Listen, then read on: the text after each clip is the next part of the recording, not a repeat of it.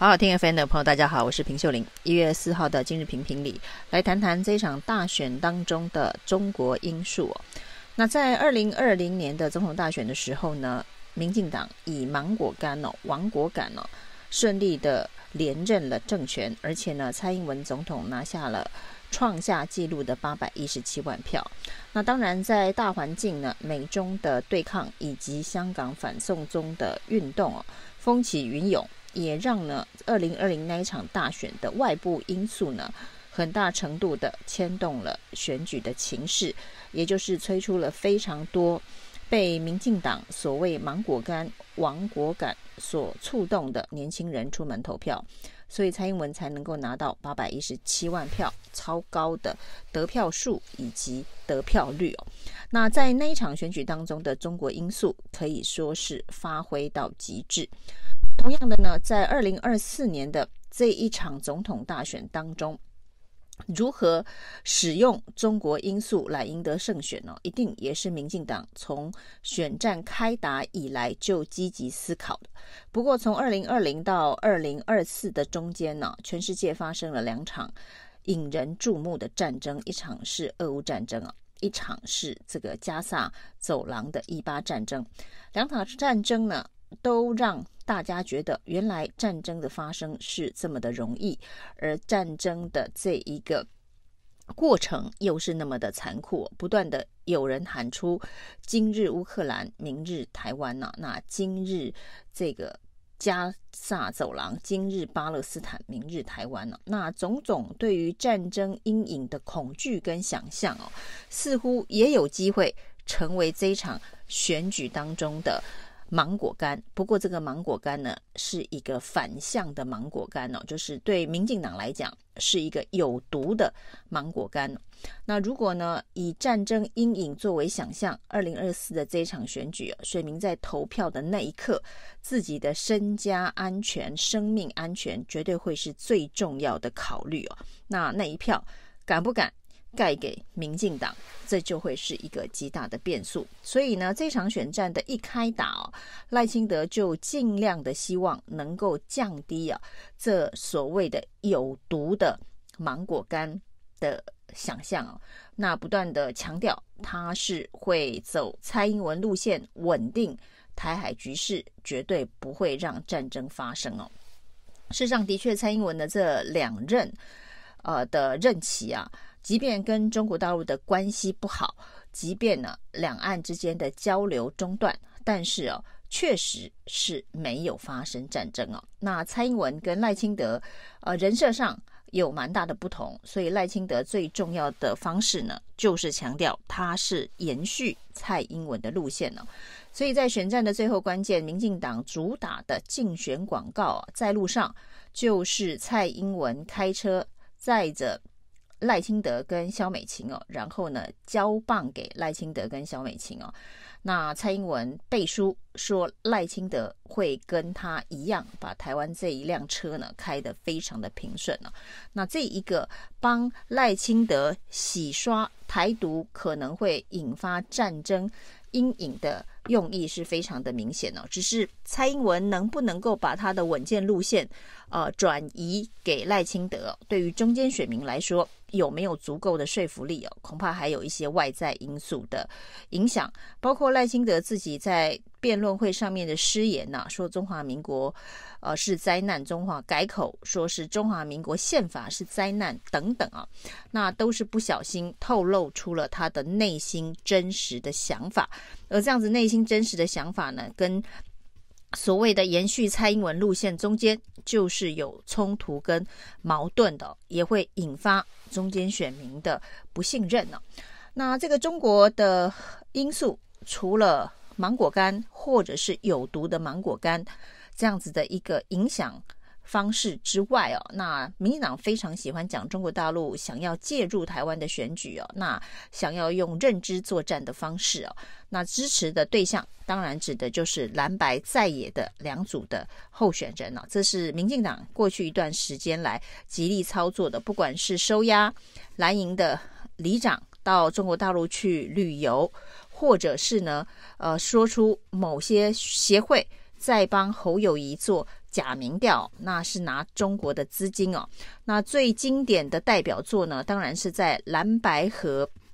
整合的六点协商的那一场马办会之后哦，民进党的网军大量的呃散播，为什么柯文哲会同意签下六点协议的蓝白合，就是在密会哦，这个四巨头密会的时候呢，柯文哲看了一些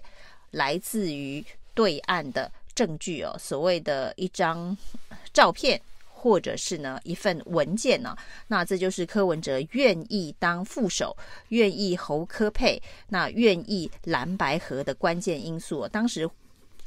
民进党的网军呢说这是甜点照，那这个甜柯文哲有甜点照掌握在对岸手里的说法，在民进党的这个政治圈子里头哦。啊，是非常呃盛行的一个说法，特别是在蓝白河之后，这种阴谋论、啊，那柯文哲的把柄，柯文哲的照片呢、啊，所谓的甜点照，就是在这一个柯文哲访问大陆之后呢，可能被带去续托，那有一些不当的照片。或者录影带被掌握等等啊，这些绘声绘影的说法，那这个是最新的中国界选的版本呐、啊。那民进党在这一场选战当中哦，那中国的界选因为不能再打芒果干，可能会引发战争的恐惧，所以呢，主打的就是呃共产党支持在野的蓝白政治人物，那蓝白组的总统候选人那。